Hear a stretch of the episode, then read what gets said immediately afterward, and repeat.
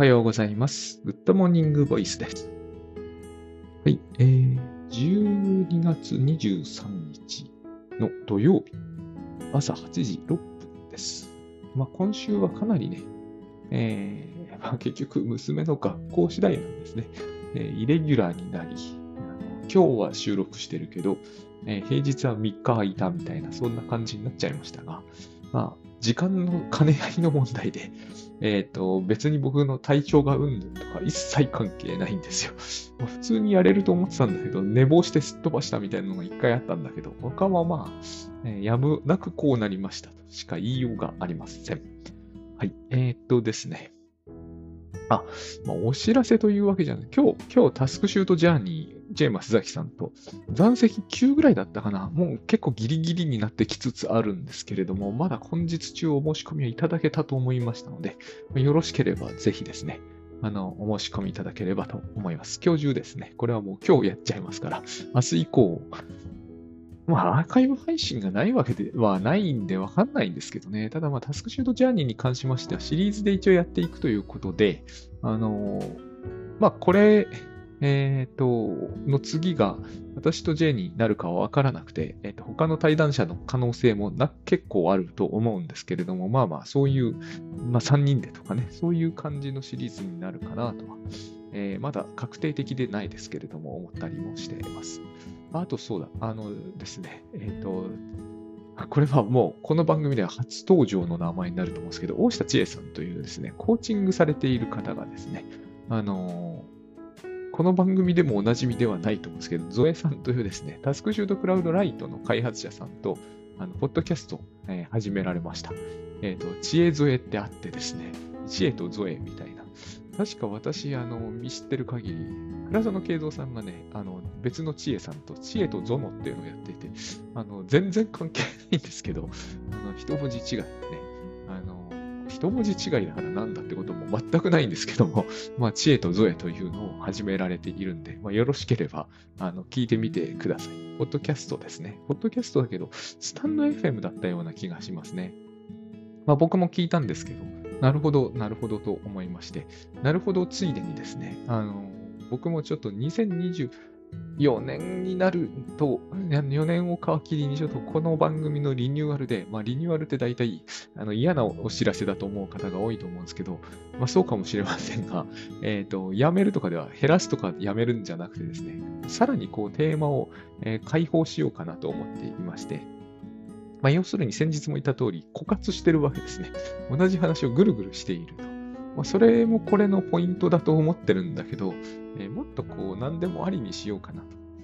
で、そう思ったことの一つがですね、ブログとの兼ね合いで、もういい加減、こう僕はブログを卒業したいというか、卒業おかしいんだけどですね、あの、もうブログを書くのをやめて、ポッドキャスト一本にしたいなという、えっ、と、他のことは X でいいな、みたいなね、思っているんですよ。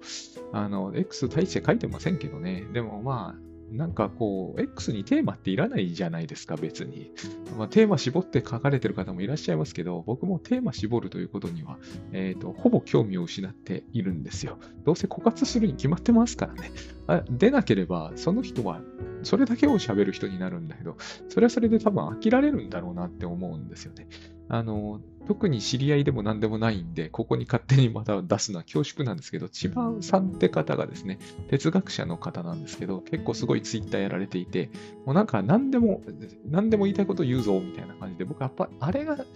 あの、X では一番読む気がする人のやり方なんですよね。あの、なんかこれについて言いますよとか、情報発信しますよというのは、大体僕はもう追わなくなってる、ほぼ見なくなるみたいな感じがあって、あの、見るのは決まってですね、とにかく当人が喋ってる感じがするやつ。もう今の時代、ボットもあれば、えっ、と、AI もあるわけで、これからさらに AI が増えるわけで、別に、えー人が喋らない、テーマが決まってる情報発信ならば、相当な部分ですね。まあ、例えば今私、ぜひ見たいと思ってるけど、果たして見られるのかというナポレオンの映画があるんですけど、僕やたらナポレオン追ってたんですよね、一時期ね。えっ、と、それは訳がそれなりにあるんだけど、まあどうでもいい話なんで、すっ飛ばしますが、えっ、と、ナポレオン追ってたわけで、ナポレオンの話はいろいろ知ってるところがあって、うわ、ナポレオンの情報発信したいとか思うんですよ。唐突にね、映画始まったから。だから、えっ、と、唐突にナポレオンを語るという話になった場合、えーノートでやるって一苦労なんですよ。なんか、いろいろ出してきたくなるじゃないですか。そしてやらなくなる。だったら、あの、X とかでガンガン出しちゃえばいいよねって思うわけですね。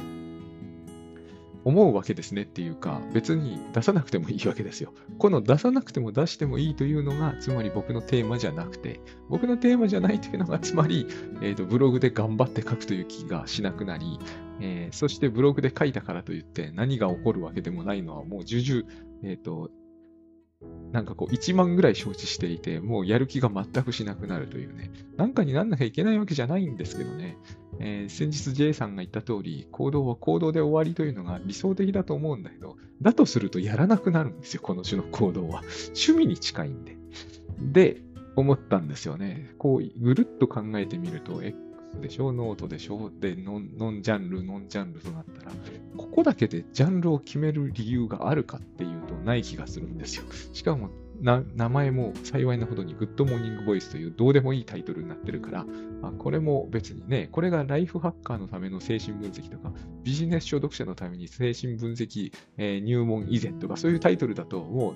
明らかに縛られるじゃないですか。一見めちゃくちゃ広そうだけど、どうせいつかは枯渇するに決まってて、2週目、3週目、5週目になって、それが大事っていう話を昨日したんだけど、えっ、と、やってる人間は、それだともうほとんど仕事になるんですね。趣味でやるんだったらそんなことはしなくなる。本人が納得すると、それについて喋る理由ってほとんどなくなるんで、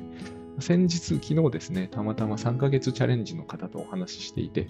で、その方が、まあ、私の話を聞いてとあの書かれてましたけれども、えっ、と、なんかちょっと、あの、テーマ、あの、キーワードをまとめられていて、わ、すごいと思ったんですよね。そして、そのキーワードでまとまってる内容が、いちいちこう、まあ僕とか関係が深いからっていうのはあるんですけれども、関係が深いというか話をよくしてるからというふうに言えると思うんですけど、えーいちいち納得感が強くてですね、あの、いや、そりゃそうだろうって話になるかもしれませんが、あの精神分析用語でですね、あの、構驚くんですよ、やっぱり。それぐらい精神分析というのの用語は、えー、渦中に、市中に出回ってなさすぎて、え当然そう思ってるよねっていう誤解をするよりも何よりも、えー自分の理解は合ってんだろうかって、いちいち気になってしまうという、まあ変な世界だなって思うんですよね。あの悩まないじゃないですか、普通。それなりの用語であっても。例えば、そうだななんでもいいんだけど、ニーチェの超人とか、あんま悩まないですよね。超人の定義、これで合ってんのかな？自分のこう思い込みじゃないかなみたいな。思い込みだって別にいいじゃないですか。ここがおかしいんですよね、精神分析がね。無意識って言葉ですら、あれいいのかなみたいになってしまう。えっ、と、東映同一化とかになってしまうと、もう完全に自分は何かを誤解してるんじゃないかぐらいに思ってしまうというね。思う方が学問的にはいいのかもしれないけど、僕は別に学者でやってるわけじゃないから、これを思うというのが邪魔だっていうのがもう思うわけですね。そういうふうに考えて、もう見たりして、こういう用語みたいな話だったら、それこそ、えっ、と、ブログとかノートとかでもいいんだろうなと思いながら、いや、別に別に X でも良くないっていう感じが、蓄積って話が昔よくあったんですよ。あの、X は流れていくという。僕はむしろ今流れてほしいぐらいに思うんですよね。どうせここには間違いが大量に含まれるから、えいちいち蓄積したくないわけですよ。別にいいと思ってんだけど、あの蓄積したいという気持ちはないんですね。誰かが勝手に蓄積するなら別にその人の自由なんで、えー結構なんですけど、大体あの蓄積ってもう僕の中ではあの不毛感に漂ってるわけですよ。あの象の墓場って言葉をね、これは倉下忠則さんだったかな？エヴァーノートで、エヴァーノートで象の墓場っていいなって思ったんですけど、もうエヴァーノートって完全に蓄積したものがなんかこう、えっ、と、そこら中に大量にありましてですね、えっ、と、まあ、いいよねと。あの、すごく大事だって方はそうだと思うんですけど、僕はもうあれなくなって困ることはほぼない。でもどうせ困るんですよ、そうは言っても。ここが捨てられなくなる最大の理由なんですよね。えっ、と、1万に1つぐらいはなくなる困るものがあるんですよ。だから困るんですよね。えーそれこそ AI って本当にこう、えっ、と、もっと頑張ってほしいなって思いますよね。AI すごいって話ですけれども、その、私が亡くなると困る1万に1つのやつを探してよっていう検索に答えてくんないんですよね、AI は一切。えっ、と、なんかこう、私では絶対描けないような絵は描いてくれるのに、えーなぜかこの程度のこともできない。結局それは僕がしなきゃなんないわけですよ。いかにも AI 向きに思うんだけど、そうはいかないですよね。えっ、と、こういうことはできないだろうとか、ああいうことはできないだろうに対しては、いろんなことが、いや、それもできます、あれもできますって言ってくれるんだけど、いざ私がやってほしいことはほぼ何もしてくれないという、すっごい不思議なツールですよね。例えば、あのね、えーと、美術の鑑定ができないだろうみたいなことを昔言われてたんだけど、美術の鑑定って全然できるじゃないですか。多分。少なくとも将来はできるようになりそうな感じがしますよね。でも、えっ、ー、と、じゃあ私、あの、適当にレシートを投げておくから、あの、いい感じに一番いいように確定申告しといてねって絶対やってくんないんですよね。これは一体どういうことなんだって思いますね。まあ、多分、専門家の人が答えてくれるでしょう。私は、え、ー、と、それはなぜなのかは答えられないけど、やってくれないことはわかります。やってくれないだろうなって感じがします。まあ、や、これをやってくれちゃうと、え、ー、と、多分ある種の人が困るってことはあると思うんですけれども、えー、理由はそれではないはずなんだと思うんですよね。でも、例えば僕が、えっ、ー、と、それこそ絶対描けない絵は代わりに描いてくれて、あの、もう本当、ラッセンと、僕に、僕の目から見るとラッセンとの違いがわかんないわ、みたいにはなるんですよ。この辺がね、納得がいかない。えっ、ー、と、非常に納得がいかないところではありますよね。一番やってほしいこと、例えば皿洗っといてよとか、このなんか、いや、一歩間違うと別に10歳児でもやれそうなことはやれないくせに、えっ、ー、と、こう、ニューヨーク美術館のあの本物か偽物か見分ける能力はつくようになりますとかいう、このアンバランスぶりが、あの、AI ってやつだなって感じが、今の僕の、えー、いい加減な AI が、こういうのね、蓄積されたくないわけですよ。全然。少しも蓄積されたいと思いませんよね。このデタラメな話は流れていってほしいですよね。今僕はすごく流れていってほしいわけですよ。適当に喋りたいから。えー、というわけで、えっ、ー、と、今日は何を適当に喋りたいかというとですね、別にナポレオンの話がしたいわけじゃなくてですね、その、昨日、えー、無意識とか、そういうのを眺めていて、えー、つらつらと思ったわけですよね。久しぶりに夢判断なんかも、フロイトの下巻を読み返し始めて、ああ、ああ、ああって感じ。以前、最初に読んだ時はまさにね、えっ、ー、と、全く、えー、おかしいんじゃないか、フロイトって人は確か思わなかったあの本がですね、ああ、なるほど、そうねっていう、その、夢の解釈が妥当だとか、帽子がペニスですとか言われて、それが、えっ、ー、と、いや、その通りだよねとは全く思わないんですよ。大事なのはそういうことでは全然ないなって思ったんですね。大事なのは、えっ、ー、と、どうして帽子の夢を見ようという意思を一切持ってない人が帽子の夢を見ちゃうのか。それも変な帽子の夢をね。え、ー、と、まあ、その帽子の夢を見た人はあるご婦人で、え、ー、と、旦那のペニスの形が歪だと思っていたら、その帽子の形が歪だったって話をフロイトが性的に解釈しているという、多分ある種の人から見ると、もう完全に、えーと、頭のおかしい発想なんだと思うんですけれども、それが正しいかどうかじゃないんですよね。と僕は思うんですよ。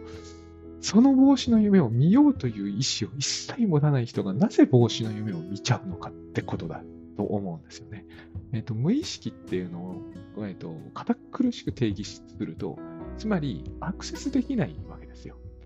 で、アクセスできないというのは、つまりアクセスしちゃったらもうそれは全意識であって無意識じゃないんですよ。だからアクセスできる無意識はないんですよ、原理的に。それがすごい僕は、えっ、ー、と、原理的にってところが大事なんですよ。これは。あの、いや、無意識アクセスできるでしょって言うかもしれないけど、アクセスできてしまったらそれを無意識とは呼ばないということなんですね。だから、思い出せませんでしたという時は無意識なんですよ。でもそれがたまたま何かの弾みで思い出せましたとなったら、だから無意識じゃなかったんですよっていうと、そうなんですよ。それはもう全意識なんですね。思い出せてしまったから。思い出せてしまった以上は無意識ではないんですよ。無意識というのは思い出せないから無意識なんですね。じゃあこの世にないのと同じじゃんというと、あるいは見られまいないものと同じじゃんというと、まさにそうなんです。無意識というのは見られもせず、意識されもしない。ただし、夢には出てくるんですよ。だから私の中にあるんですね。ここがすごい重要。盲点とかでは全然ないんですよ。盲点的なケースもありますが、盲点っていうのは人から見ると明らかみたいな感じで、え、ー、と、割と指摘しやすいじゃないですか。これが分析家の仕事なんですよ。分析家は、えー、指摘できるかもしれない。でも普通の人はそうパッパッと指摘できるようなレベルのものではないケースが普通ですよね。それが他人には、身近な人にはどんどん指摘できるのに本人が全く気づかないんだとすると、確かにそれは盲点的な話になるけど、それはジョハリの窓では済まされないんですよ。ジョハリの窓って話としては、えっ、ー、と、ちょっとした面白話で済むんだけど、これを、えっ、ー、と、リアルに日常で絶え間なく起きてるってんなら、それはもっと問題にならなければならないんですよね。だって困りますもんね。えーと、本人が全く気づかないところで、その人はほとんどの場合、外出時に鍵を開けっぱなしにして出ていく。火はつけっぱなしにして出ていく。でも本人は全く意識できてない。で、周りの人にはそれが明らかに、だってめちゃくちゃ危ないですよね。わかる。これは、いや、盲点だよ。ああ、では済まされないですよ、絶対に。だから、深刻なんですよ、ことはね。もう少しは。それを、えっ、ー、と、カウンセラーは、カウンセラーさんが指摘してあげると。ただ、指摘すると言っても、指摘をダイレクトにすると災害の場合傷つきますから、これを侵襲的って言うんでしょうけれども、えー、傷つきますよ。絶対にこれは。えっ、ー、と、いや、なんでそれ傷つくのっていう人がいるとすると、それは相当なもんだと思うんですよ。これは、あの、やってみるとよくわかると思うんです。この人、こういうところ直せばいいのにと、空気を読めないよね、みんなそう思ってるよね、みたいな。指摘しに行ける人は誰だって話なんですよね。多分、え、ー、と、慎重で賢明な人ほど、え、ー、と、真っ先に指摘する人にはなりたくないと思うんですよ。ここに別の話が出てくる。真っ先に指摘する人っていうのは、多分そのことが盲点になっている。だから、この見えることが、えーと、見えない。で、これはですね、あの指摘された人が傷つくということになってくると、えー、それは完全に無意識じゃないのかもしれないっていう話も少し出てくると思うんですよね。うすうす感づいていた可能性あるよねっていうこともあるんですよ。だったらそれは無意識じゃないですよ。さっきの定義上、全意識にやっぱりこうカテゴライズされる。この辺局所論的なややこしさが僕はあると思うんですけど、つまり、えーと、グレーゾーン的なところがどうしても出るよなと。でもだからといって全意識についてですね、それは無意識的だとか、えっ、ー、と、的ってことはあれなんだけど、まあいいや、無意識的だとか、えー、潜在意識だとか言っちゃダメなんですよ。あくまでも全意識は全意識。無意識は無意識なんですね。ここで潜在とかいうことを出してくると、えー、東畑海人さんが、それは野の医者の用語ですとか、さらっと言ってくるんで、言ってこないけどね、そんなこと。僕、彼の言葉を聞いたのは、ビデオの中だけですからね。だけれども、えっ、ー、と、無意識と全意識ってのは、一応はっきりあの区別しておく必要があって、そうしないとフロイトが書いていることの意味って、非常にわかりにくくなっていくんですね。あの、僕らがフロイトの本の中で、まず、ま一番わかりにくいと思ってるところが、私は特にそうだったんだけど、無意識ってものがよく分かってなかったからなんですよ。無意識ってのは本当によくわからないもので、意識はできない。つまり、この世のどこにもないようなんだけど、私に強烈な影響を与えてくるものなんですね。強烈じゃないかもしれない。えっ、ー、と、しばしば曖昧な影響を与えてくるものかもしれないけど、とにかく私のものなので、私の心にあるものなので、えっ、ー、と、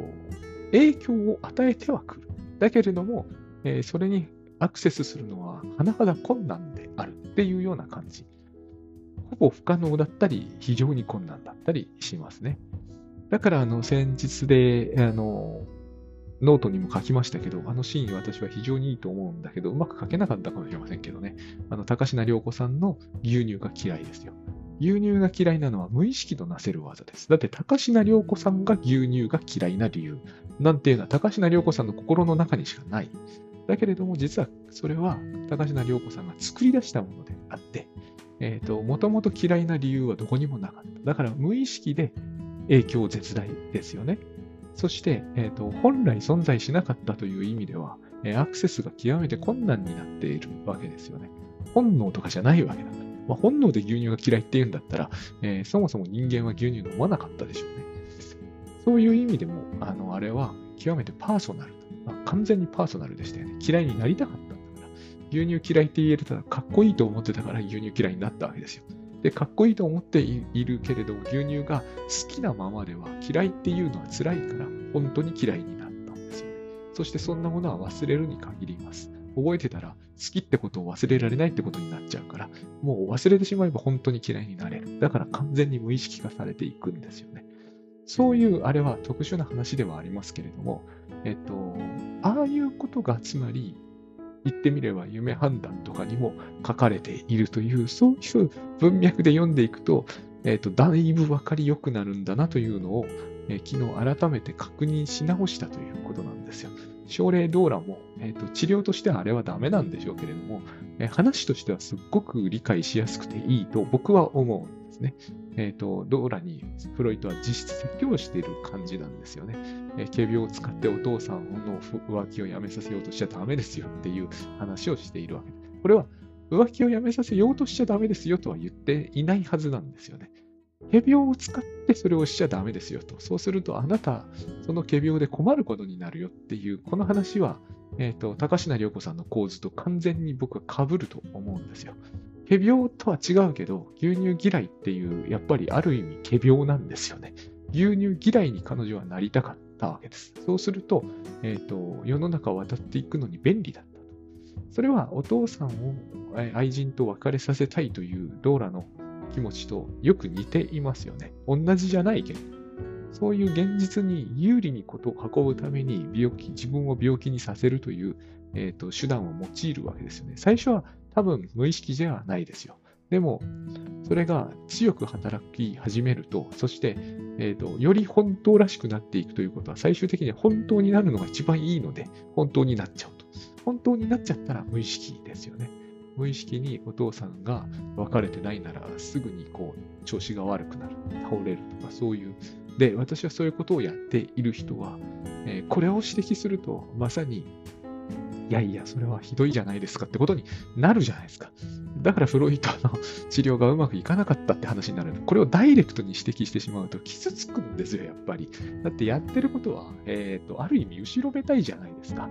えー、学校に行きたくないという理由で子供が警備を使うことよくあるじゃないですか。その時に、まあ、いろんなアプローチの仕方もあると思うんですよ。甘ったこと、甘えたこと言ってんじゃないのって言ってめちゃくちゃ怒るってケースも少なくないと思うんだけれども、基本的にあんたそれ仮病でしょってダイレクトに言ったら子供傷つくじゃないですか。これを侵襲的って言うんだと思うんですよね、やっぱりね。えっ、ー、と、つまり、それが事実であろうとなかろうと、まあ事実であるケースが多いんでしょうけれども、ダイレクトに指摘しちゃダメなわけですよね。え、ー、と、盲点というのとは少しやっぱ違うと思うんですよ、これは。え、ー、と、笑い話だったり、面白話では済まされないし、子供がやってること、例えば体温計、あの、戸畑海人さんが言ってたんですよね。あの、あの、みんなやったことあるんじゃないかと思うんだけれどもね、体温計にこうストーブに当てるわけですよ。そして、えっ、ー、と、あるいはこう摩擦熱を使ってですね、程よい感じの温度に、37度ジャストとかだといけって言われるじゃないですか。37度7分とかになると医者に連れてかれる可能性が高いですよね。そうするとバレるじゃないですか。だから37度4分ぐらいにしておくという技を身につけたっていうのを本に書いていて、まあ、彼は面白く書くんですよ。でもこれを、彼がそれをやってた時に、やってたところを、えーと、誰かに見た見られて指摘されると傷つくじゃないですか。だから、侵襲的になるわけですよ。ドーラの症例ははるかにそれより深刻なのに、フロイトは、いや、かなり積極臭くダイレクトに喋ってるから、えっ、ー、と、多分傷ついたと思うんですよね。そして治療がうまくいかなくなるという事態を多分招いたという気は、少なくともそういうことが起こって不思議な話ではないと思うんです。ただし、話としてはめちゃくちゃわかりやすい。これで、これを言われてみるとですね、あの、あの人が夢判断で書いていた話の意味というのも、え、ー、と、まんま完全には理解できなくても、十分理解できる筋の話だなという感じはしてくると思うんですよね。この、えっ、ー、と、仮病だけが全てじゃないですけど、要するに無意識の力っていうのはそういう風にして働く。本人が意識からアクセスできなければできないほど都合が良く、都合がいいというのはつまり現実生活を営む上で、困難とか、学校行くの嫌だとかね、えーと、お父さんが浮気してるの嫌だとか、何でもいいのですが、現実には困難がつきまとうわけですよ。現実原則としてですね。お父さんが浮気してるのがどんなに嫌でも、まあ嫌でしょう。娘の立場からすれば。でも、それをとどめるような力は自分にはないわけですよね。だから、と言って、と、まるまる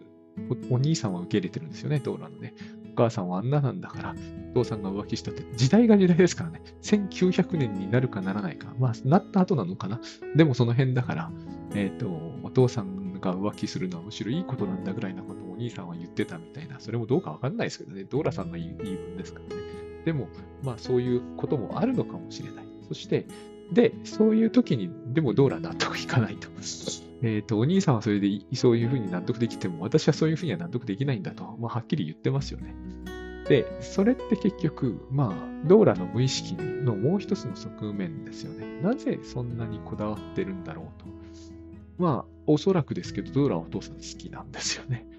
えっ、ー、と、社会正義的な話もありますよ。もちろん。あの、正義に戻るみたいなね。え、そんなのはいいことじゃないみたいなのもあると思うんだけど、今に比べるとあれは、えっ、ー、と、あって悪いことではないような言い回しも、言い分も通りそうな話なんで、お兄さんの言い分ですね。だから、それだけではない。もうおそらくドーラはお父さんのことが好きなんですよね。で、お父さんもドーラのことは好きなんですよ。ただ、えっ、ー、と、それと愛人の話は全く別っていうことですよね。そしてその後の、その他の話もいろいろと、えっ、ー、と、まあ、よろしくない感じの話が、特に今だったら、えー、非常によろしくないことになるでしょうけど、当時どのくらいよろしくないのかよくわかんないけれども、しかも日本の話じゃないしね。ただ、なんかまあよ、ろしくないんだろうなっていう雰囲気は伝わってくる。でも結局のところ、えっ、ー、と、何か全貌が明らかになってるとかね、そういう、こう、特捜部がなんかしているって話とも違うんで、まあ、わかんないといえばわかんないこともたくさんあるような気はします。結局、一人の言い分がすごく効いてるし、えっ、ー、と、それをしかもフロイドが書いたことですからね。彼は臨床をやって、臨床心理をやっていたわけであって、別にこう、刑事だったわけじゃないです、客観的にどういう話があったのかっていうのが分かってるわけじゃないけれど、そこに無意識ってものが、本人たちがほとんど意識してない力が強烈に当人たちに作用していて、おそらくそういったことは夢にも出てくる。夢に出てくるのは絶対その人の心の中身ですよね。あるいは心が作り出せるような、まあ、心が作り出すって言っちゃいけないと思うんだけど、本当は。でもまあそういう話ですよね。その人の心と関係があるのは間違いないと思うんです。ただ、その夢を見ようと思って見ることはできない。だから、とっても無意識というものを理解する上で、夢がまあ王道なのは、なるほどなっていう、だからといって夢が分かりやすくなるわけじゃないですよ。相変わらず僕は夢夢判断を読んで、夢の中身からなぜフロイトはこう考えられるんだというのはいっぱいあるんだけど、そんなことは大したことじゃないってことなんですよ。どっかしら頑張って考えていけば、少なくとも当人には、えーと、思い当たる節は絶対出てくるって、それが正しくなくてもいいんですよ。思い当たる節というものを探す気にまずなればですね、まあ大概ならないですよね。はっきり言って。なぜならば、思い出したくないからですよ。高階良子さん書いてましたよね。思い出したくないと。思い出すということは、現実の不都合な面に向かうことに必ずなるんですよ。この話の構造上。自分は学校に行きたくない。で、思い出したくないってことになってくると、つまり病気を作り出したということになるとですね、えっ、ー、と、ああやって、あの、摩擦熱で体温計の温度を調節している間は、まだいいわけですよ。意識的にやってるわけだから。でもこれが、えっ、ー、と、何にもしないのに熱は少しは出てくるみたいになってきたら、ここまでやっちゃうわけですね。あの、無意識だの、体だのっていうのは。え、ご主人様がそんなに困っていて、病院、学校そんなに行きたくなくて、親がそんなに物分かりが悪いならば、この辺辺の条件は揃いますよね。えっ、ー、と、熱ぐらい上げようとで。できちゃうわけですよ。37度4分ぐらいまで。狙ったように上がってくるということができちゃうわけです。この辺から話が少し、えっ、ー、と、シリアスになってきて、話がややこしくなってくる。止めようと思ってももう、当人止まらないわけですからね。で、あの、熱が出てくるという事態が発生して、しかも本人が無意識になってくるとですね、なんで熱あるんだろうみたいな。そして、えっ、ー、と、摩擦熱で体温計の温度を上げていたときは医者行きたくなかったのに、えーと、この辺になってくると医者に行きたくなってくるじゃないですか。検査してもらおうとかね。で、なんともないですよというお定まりのパターンが、私このパターンでまさに、えーと、40半ばの頃、このパターンで病院10個ぐらいはしごしてありきたりな話じゃないですか。よく聞きますよね。体のどこも悪くないのに、えっ、ー、と、どうしても体調が優れなくて、医者をはしごしてなんともない、なんともないって言われて帰ってきて、でも調子は出て良くならないみたいな、そういう話って聞くじゃないですか。心身症の典型的なパターンの一つだと思うんですけどね。私もそういうパターンにはまったわけですよ。別に不登校とかじゃないから、えっ、ー、と、体温計をストーブで炙ったりしていたわけではないわけですよ。でも調子が出ないってことが起こると。で、つまりそれは、それについて真剣に考えると何かが見えてきそうなんだけど、見えないわけですよ。見えるというのは本人にとって都合が悪いから。だからカウンセリングに行っても話すことはないはずなんですよね。ここからスタートするんだと思うんですよね。よく読んでみると、えっ、ー、と、ここがだから一つのすごくややこしいところなんですよ。えっ、ー、と、クライアントさんは自分の悩みが分かってないにもかかわらず、調子が悪いから行くんだけれども、えー、なんともないですとかわけわかんないことを言ったりするわけですよね。この話は、え、私は、あの、ことがライフハックの相談でも同じ事態は招くだろうな感じがします。別に私悩みないんですけど、みたいな。困ってることないんですけど、ちょっとこのタスクシュート見てください、みたいな。ですげえ困ってんじゃん、みたいなね。見る人が見ると分かっちゃうというようなところがあるんだけれども、さっき言いましたけれども、それをダイレクトに指摘してはダメなんですよ。これをダイレクトに指摘すると相手は絶対傷つくように、この構造上なっているんですよね。現実に適用できてない部分があるんだから。だから、えっ、ー、と、僕が思うにですね、えっ、ー、と、お悩み相談で、私も最初の頃そうだったんですけど、えー、お悩み相談で、えーと、十分この悩みなら対応できるなっていうのは絶対ダメなんですよ。何の役にも立ちませんよっていうのを言ってるようなものなんですね、これでは。ある意味では。えっ、ー、と、最初はしょうがないと僕はでも思うんですよ、最初は。えっ、ー、と、カウンセリングだってきっとそういうフェーズはあると僕は思います。つまり、こういう相談が来てほしいなと思ってちゃダメな感じがしますよね。でもそういう時期ってあると思うんです。あの、こういう相談なら対応できるな、みたいな。こういう個人的なお悩みならいけるよね、みたいな。いけない悩みだからこそ来るわけじゃないですか、本当は。あるいは行くわけですよ。もうどうしようもないから行くわけですよ。なんで自分困ってるのか分かりもしないからこそ行くんですよね。で、しかもその悩みをダイレクトに指摘されると傷つくような構造なんですよ。どうすりゃいいんだって話。こっから話は始まるんだと思うんですね。だからこそ夢とかはいいわけですよ。たとえその解釈が外れていたとしても、夢の報告ができるってことは、もう、あの、昔流行った言葉なんですけど、ラポールっていうんですかね。えめちゃくちゃ成立してる時だと思うんですよね。だって、見ず知らずの、あの、なんか頭のおかしそうな夢判断書いてるロロイドさんに、夢の、自分の夢の話しませんよね。この場合の夢っていうのは昨日寝た時見た夢ですよ。ましてこの人夢判断とか言ってるんだったら、絶対夢の話なんかしたくないと何言い出すかわかんないじゃないですか。だから、あの、したくないと思うんですよ。でもしてるということは、フロイトをよほど信頼しているか、よっぽど困ってるかの大体両方なんですけれども、絶対そういうことだと思うんですよね。